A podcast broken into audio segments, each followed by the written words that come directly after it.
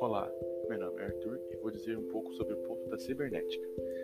A cibernética é uma ciência relativamente jovem e que foi assimilada pela informática e pela tecnologia da informação. O TI. A cibernética foi criada por Norbert Feiner entre os anos de 1943 e 1947.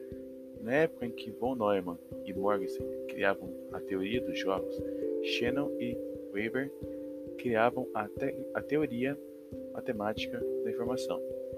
E von Bertalanffy definia a teoria geral dos sistemas. A cibernética surgiu como uma ciência interdisciplinar para relacionar todas as ciências, preencher os espaços vazios não pesquisados por nenhuma delas e permitir que cada ciência utilizasse os conhecimentos desenvolvidos pelas outras.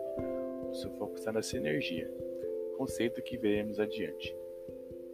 O movimento iniciado por Norbert Feiner em 1943 para esclarecer as chamadas áreas brancas no mapa da ciência, a cibernética começou como uma ciência interdisciplinar de conexão entre ciências e como uma ciência diretiva, a Kybernetics das ciências. A ideia era juntar e não separar.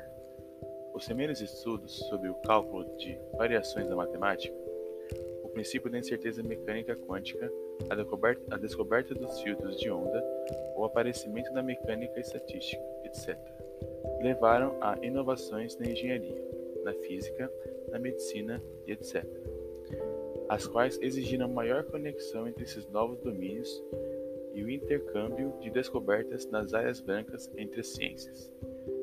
A ciência que cuidava dessas ligações foi chamada por Werner de cibernética. Era um novo campo de comunicação e controle.